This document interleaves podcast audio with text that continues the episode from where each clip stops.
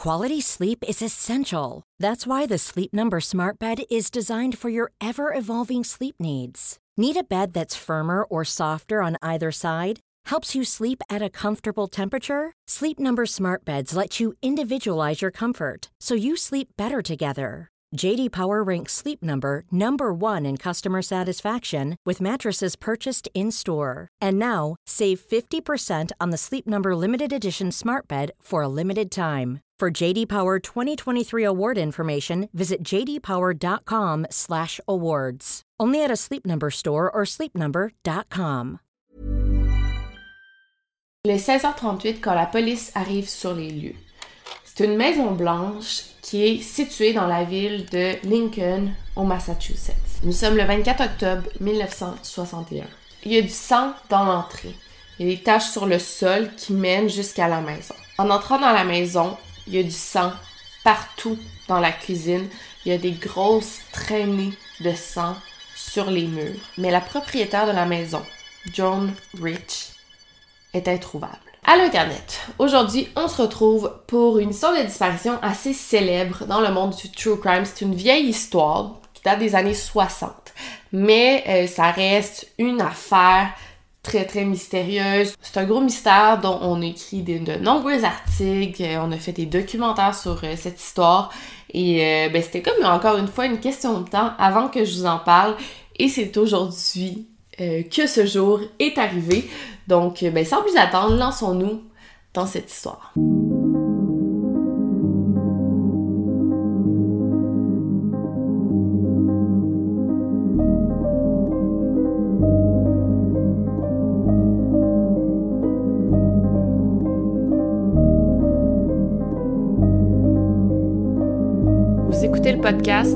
Over and Out.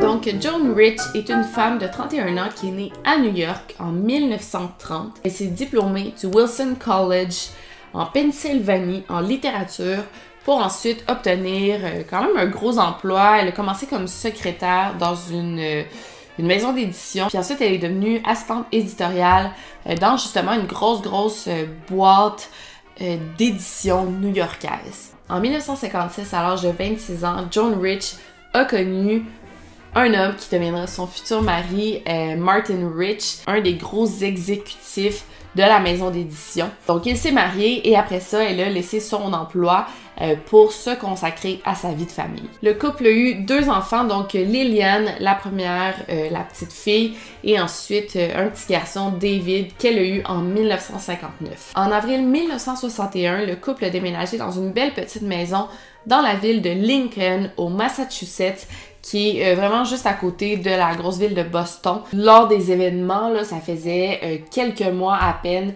qu'il vivait dans cette maison. Joan est vite devenue très active dans sa communauté et plus précisément dans un organisme nommé The League of Women Voters qui encourage les femmes à prendre de la place en affaires, à voter. C'est un organisme à but non lucratif. Puis on peut dire que Joan était un peu genre féministe avant le temps. C'est ça, tu sais, elle était impliquée au sein d'un genre de parti politique pour femmes.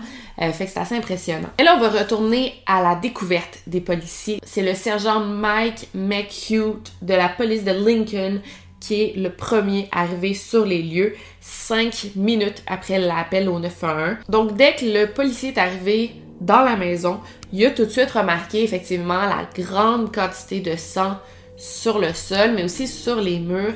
C'était, euh, en anglais on dit des smears, genre comme si ça avait été étendu avec des mains. Comme si on avait essayé de l'étendre avec les mains ou de s'essuyer les mains sur le mur. Il y avait aussi du sang sur le téléphone et il y avait aussi un rouleau de Scott Towel sur le sol, comme si on avait voulu essuyer le sang ou la personne qui avait saigné ou qui avait tué ou bon on sait pas euh, avait voulu s'essuyer les mains avec euh, justement euh, le papier. Il y avait aussi d'autres éléments sur le sol. Il y avait un pyjama, le pyjama du bébé, du plus jeune, David, ainsi que des sous-vêtements qui appartenaient aussi au plus jeune enfant. Mais les vêtements du bébé étaient comme écrasés sur le sol, comme si Euh, on avait placé quelque chose de très lourd dessus pendant longtemps, fait qu'il était comme vraiment aplati sur le sol. Donc ça c'est assez étrange. Et euh, David, l'enfant, était dans son lit euh, et il pleurait.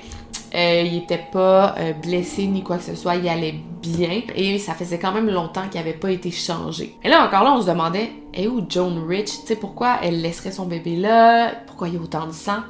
Qu'est-ce qui se passe? La première hypothèse du policier, ça a été de se dire, ok, probablement un suicide. Donc, fouiller la maison en entier à la recherche du corps de Joan, mais elle n'était pas là. Donc là, quand il a réalisé qu'effectivement il n'y avait pas de corps, c'est là qu'il a appelé d'autres policiers en renfort et là, il savait qu'il allait avoir une grosse enquête devant lui.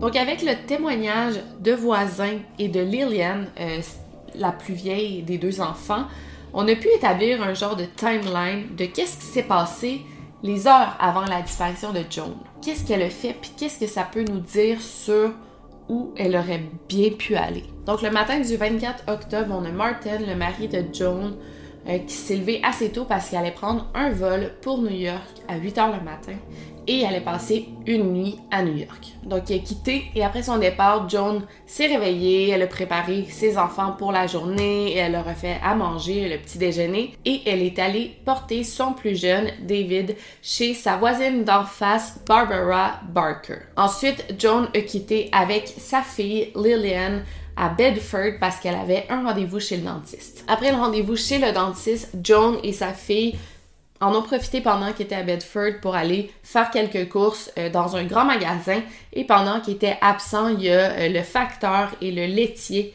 qui sont passés, donc ils ont laissé la poste et le lait pour la semaine. Et pendant qu'ils sont passés à la maison, ils n'ont rien remarqué d'anormal. Euh, tout semblait être assez correct, il n'y avait rien de bizarre à signaler. Au retour, Joan est allée chercher son fils chez sa voisine et ils sont tous rentrés à la maison vers 11h15. En rentrant, Joan a quand même pris le temps de se changer, elle s'est mis des vêtements confortables, donc il s'est mis une robe d'intérieur bleue et des tennis blancs. Le service de nettoyage à sec est passé euh, pour euh, venir chercher quelques habits de Martin et encore là, il n'y a rien remarqué d'anormal, tout semblait être comme d'habitude. Joan a ensuite fait le lunch pour ses enfants et vers 13h, elle a mis son fils, le plus jeune David, au lit pour qu'il fasse sa sieste d'après-midi. Il a dormi jusqu'à environ 14h et vers 13h, il y a Barbara, la voisine d'en face, qui est euh, venue porter son fils Douglas de 4 ans pour qu'il joue avec Lillian. Et pendant que les enfants jouaient chez Joan, euh, ils ont remarqué que Joan faisait beaucoup d'allers-retours entre euh, la maison et le jardin parce qu'elle plantait des fleurs dans le jardin. Donc ils ont remarqué ça. Elle faisait beaucoup d'allers-retours entre l'intérieur et l'extérieur, mais tu sais, bon, elle faisait du jardinage, donc c'est pas anormal. Un peu avant 14 heures, Joan a ramené euh, les deux enfants, donc Douglas et Lillian, chez sa voisine en face, chez les Barker, en disant qu'elle reviendrait rapidement. Et la petite Lillian a dit à la police qu'elle se rappelle pas d'avoir vu d'autres gens dans la rue pendant qu'elle était chez les Barker, mais tout le long qu'elle était chez les Barker, elle était euh, sur la balançoire, elle jouait sur la balançoire. Et de la balançoire, on voit pas la maison des Rich. C'est juste en face, mais euh, de la balançoire, on peut pas voir exactement la maison. Donc, bon, elle aurait pas pu voir tout à fait, mais elle était quand même dehors. S'il y avait eu de quoi, elle aurait entendu. À 14h15, Barbara, la voisine d'en face, elle a vu rapidement Joan et elle portait un trench coat qui cachait comme ses vêtements en dessous. Et elle se rappelle qu'elle pouvait voir Joan qui marchait de son entrée au garage et elle tenait quelque chose de ses bras, puis elle le tenait vraiment au bout de ses bras, comme ça, et c'était quelque chose de rouge, de la couleur rouge. Et elle le transportait de son auto au garage. Puis je veux juste dire un autre témoignage aussi.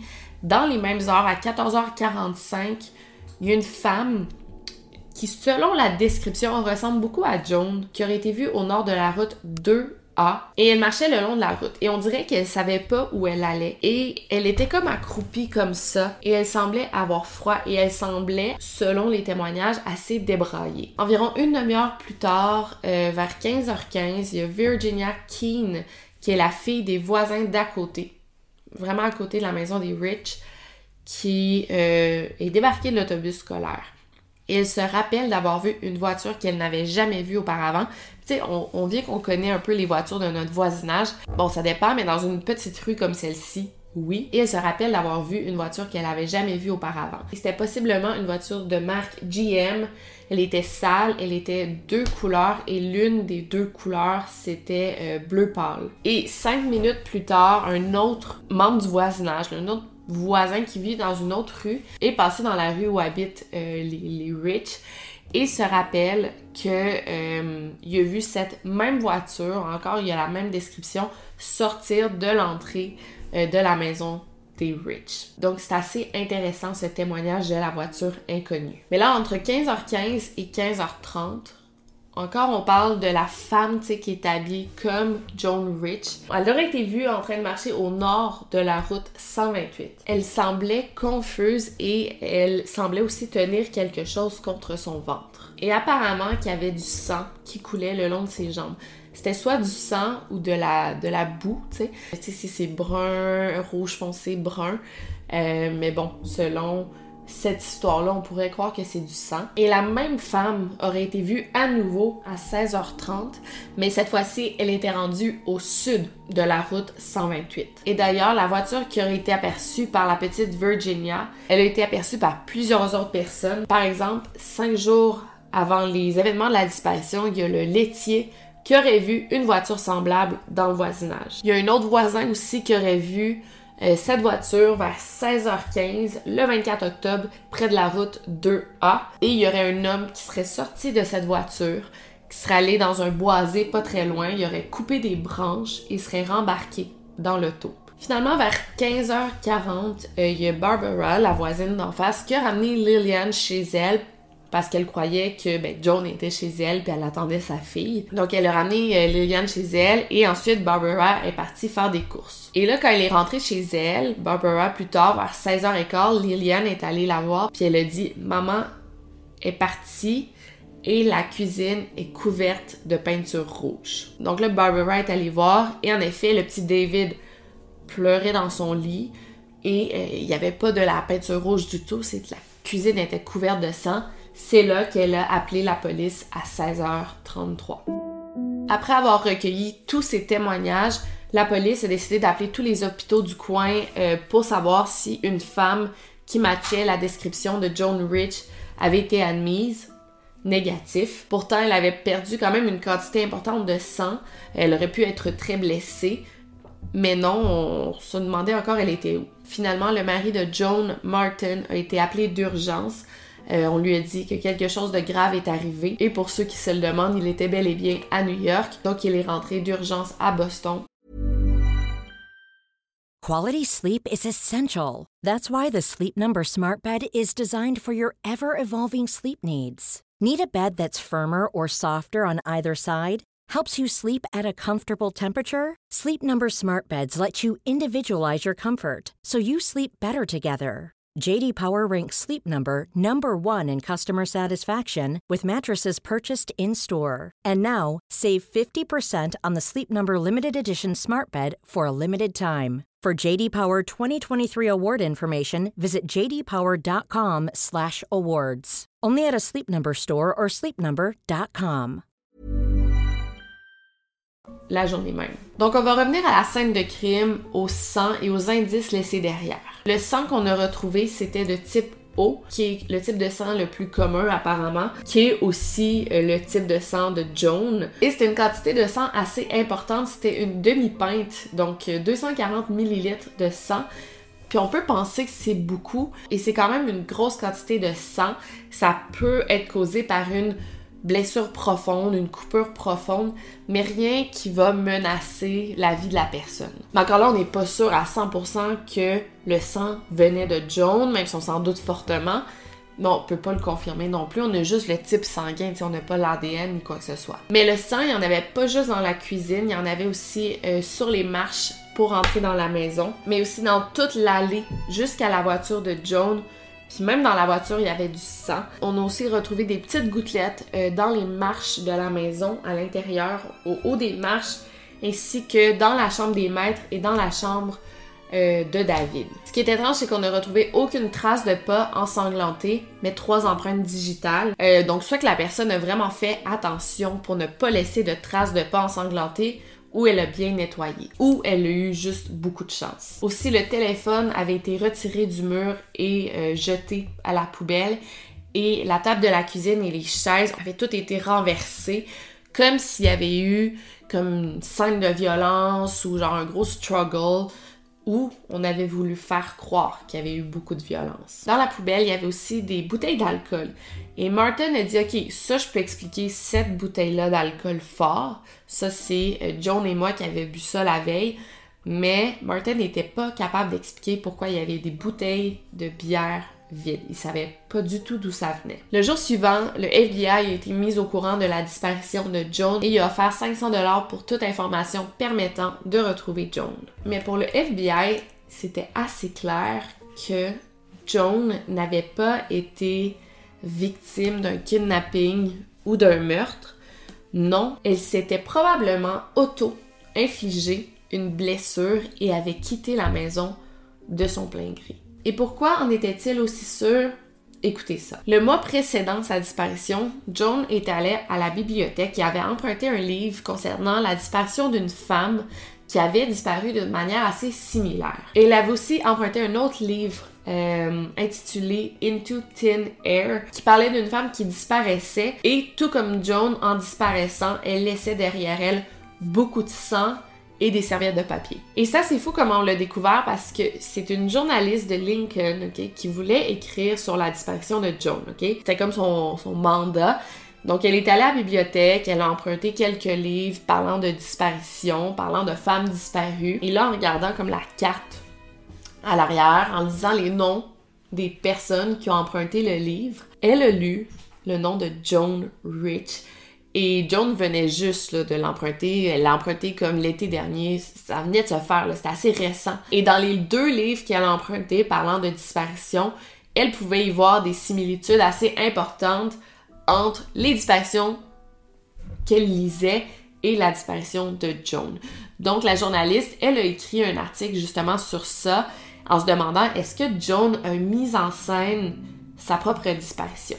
Et suite à son article, il y a d'autres libraires qui ont dit OK, peut-être que Joan, effectivement, elle a emprunté d'autres livres en lien avec des disparitions. Donc, ils ont comme vu une sorte d'énigme derrière toute cette histoire. Ils ont fait des recherches et ils ont découvert qu'effectivement, Joan, durant l'été 1961, elle a emprunté en tout 25 livres qui parlaient de meurtres et de disparitions. Donc, on se demande si elle prenait des notes pour orchestrer une disparition parfaite. Et tu sais, c'est pas impossible parce que la journée de sa disparition, c'était, ben tu sais, c'est en plein jour. Si quelqu'un est entré pour la kidnapper, pour la tuer, je pense qu'elle aurait crié, puis tu sais, c'est...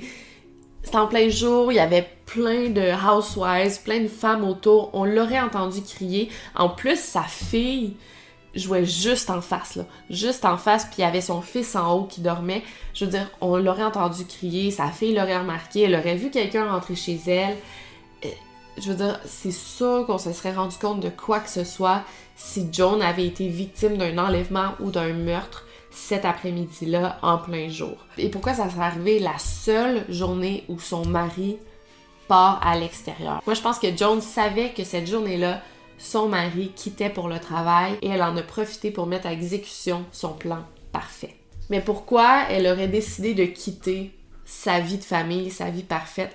en fait, peut-être justement qu'elle était écœurée d'être une mère au foyer, peut-être justement qu'elle aspirait à plus. Tu sais, elle avait une bonne job avant d'avoir ses enfants. Peut-être qu'elle avait besoin de plus dans sa vie, un thrill de plus, et c'est la raison pour laquelle elle serait partie. Après tout ça, son mari, lui, ne s'est jamais remarié, et il a toujours nourri l'espoir qu'elle revienne un jour, ce qu'elle n'a jamais fait. Lui il est mort en 2009, Martin Rich, et il a toujours pensé que sa femme était vivante quelque part. Ça, c'était sa théorie à lui. Une autre théorie que j'ai trouvée particulièrement intéressante, c'est que Peut-être que John aurait fait une fausse couche ou un avortement. Ça expliquerait le sang retrouvé, environ une demi-pinte, mais aussi les bouteilles de bière vides que John aurait pu utiliser comme anesthésie aussi. Et pensez au truc que John tenait comme ça au bout de ses bras, et si c'était un fœtus. Puis aussi, on peut penser que l'avortement illégal aurait été fait par un genre de docteur, un charlatan chez elle, un avortement maison botché qui s'est mal terminé. C'est possible aussi, ça expliquerait la voiture inconnue qu'on aurait vue chez elle. C'est genre le charlatan qui, qui serait venu faire son, son avortement. Et ça rend cette histoire beaucoup plus triste quand il pense que Joan aurait été victime justement d'un avortement botché et le, docteur se serait débarrassé de son corps et aurait laissé la scène de crime comme ça. Et sinon, mais on peut pas éliminer complètement la thèse du meurtre. Joan Rich aurait pu être assassiné par un meurtrier et peut-être justement que le meurtrier, l'assassin, conduisait cette voiture mystérieuse qu'on a vue à plusieurs reprises dans le voisinage. Peut-être aussi que Joan avait une relation euh, extra-conjugale avec cet homme qui conduisait la voiture et ça s'est mal terminé. Il y a un suspect dans cette affaire euh, qui a été nommé un homme du nom de Robert Foster. Et écoutez ça, en fond, deux ans plus tôt, il y a le quartier où vivaient les Rich qui a été désigné comme étant un quartier historique parce qu'il y aurait eu une bataille super importante qui aurait eu lieu pas loin du quartier. Donc la ville avait comme plan de visiter et d'éliminer tous les bâtiments qui auraient été construits après 1775 dans ce fameux quartier historique. 1775, euh, la date euh, fatidique de la guerre d'indépendance. Donc c'est ce fameux Robert Foster qui était en charge de visiter les maisons pour le projet. Et il y a une femme qui a été visitée par cet homme et elle dit que cet homme était vraiment énervant. Il, il, collait, il voulait pas partir, euh, il overstayed his welcome, il était là il voulait pas partir de sa maison et elle se sentait pas à l'aise avec lui. La police a été avisée et cet homme aurait visité Joan un mois avant sa disparition. Par contre, quand on l'a interrogé, il y avait un alibi pour la journée de la disparition de Joan et on a même interrogé euh, son alibi, puis tout est vérifié, c'est un alibi quand même de béton. Fait que tu sais, c'est pas vraiment, je trouve, un suspect intéressant. Tu sais, moi j'aime. c'est rare que je dise ça, mais ici je trouve la théorie que Joan aurait mise en scène sa disparition puis aurait refait sa vie ailleurs, je trouve que c'est la plus plausible. Puis je trouve toujours que c'est la, théorie la plus ridicule, mais ici, là, je trouve vraiment que ça a du sens. Puis une dernière théorie, euh, qui est pas très populaire, mais et si Joan vivait un genre d'épisode de santé mentale, pis ça allait pas bien. Peut-être qu'elle souffrait de schizophrénie, peut-être que ça allait vraiment pas bien, on sait pas ce qu'elle allait. Puis tu sais, à cette époque-là, là, les problèmes de santé mentale, on connaissait pas ça comme on connaissait ça aujourd'hui. Puis peut-être qu'on n'a genre pas vu aucun symptôme avant-coureur. Puis elle s'est rendue vraiment au bout du rouleau, là. Puis personne de sa famille l'a vu, tu sais. Puis elle était pas suivie, évidemment, elle était pas médicamentée. Fait que c'est ça. Peut-être qu'elle s'est rendue au, bout du rouleau. Puis aujourd'hui, ben pas aujourd'hui, mais tu sais, les années, parce que là, elle doit être décédée, là, aujourd'hui. Mais peut-être qu'elle a souffert d'amnésie après ça toute sa vie puis elle était encore vivante, mais elle savait pas elle était qui, puis elle s'est enfuie de sa maison effectivement, mais elle, c'était pas elle qui voulait ça, c'était comme juste... Bref, euh, je l'explique mal, mais peut-être qu'effectivement elle avait un problème de santé mentale non diagnostiqué, puis c'était vraiment pas de sa faute dans le fond. Ça peut être une théorie qui est pas vraiment explorée dans cette histoire-là, puis des années 60, c'était pas populaire pendant toutes les, les, problèmes de santé mentale, on n'était pas au courant, c'était pas vraiment étudié. Euh, fait que c'est ça. Bref. Dites-moi ce que vous en pensez. Dites-moi votre théorie la plus euh, plausible, la plus probable. Je trouve que c'est une histoire intéressante. Puis, admettons qu'elle a mis en scène sa propre disparition pour s'enfuir. Puis ça a marché. Je pense que good for her. Tu sais, good for her, elle devait vraiment pas être bien. Peut-être qu'elle avait pas de ressources. Martin Rich, peut-être que c'était pas un bon mari, là, puis c'était sa seule issue, puis en tout cas, peut-être qu'elle était pas heureuse, puis justement, c'était son seul moyen de s'enfuir de sa vie misérable. on la, on la connaît pas, John Rich, on n'a pas tant d'informations sur cette affaire-là. Fait que, good for her. Si c'était ça qu'elle voulait, puis ça l'a marché, puis elle était pas heureuse, là. Bref, ok, fait que voilà. Et euh, sinon, ben, n'oubliez surtout pas de garder l'œil vert. Puis je voulais vous dire aussi, c'est vrai, je, je voulais dire ça. Je commence un projet, je pense j'en ai, j'en ai parlé quand même à quelques-uns au Salon du Livre, mais je commence un projet d'écriture. Euh, je, vais faire ça pendant genre 2-3 mois intenses jusqu'à la fin de l'été. Fait que ça sera pas si long. Ça va être un 2-3 mois intense, mais après, ça va être fait, puis vous allez être contents, puis on va être, on va être tous contents. Je vais être contente, vous allez être contents. Mais pendant ce petit bout-là, je pourrais pas faire de vidéos. Je vais continuer à faire des vidéos, là, mais je pourrais pas faire de vidéos longues. C'est juste ça, parce que ça va être trop. Je veux vraiment me concentrer sur mon projet euh, d'écriture. Tu sais, je peux pas tout faire, mais je vais continuer à faire des vidéos à chaque semaine. Je vais peut-être prendre un deux semaines de vacances euh, durant l'été pour partir en vacances, mais euh, je ferai pas de vidéos longues. C'est juste ça. Mais après, je vais les reprendre à la fin de l'été comme d'habitude. Mais peut-être qu'il va en avoir aussi. Peut-être je vais, vais en faire une par surprise, mais j'en ferai pas une, par mois parce que je pourrais pas tout faire. Puis euh, c'est ça. Bref, j'espère que vous comprenez. Puis over and out. Bye!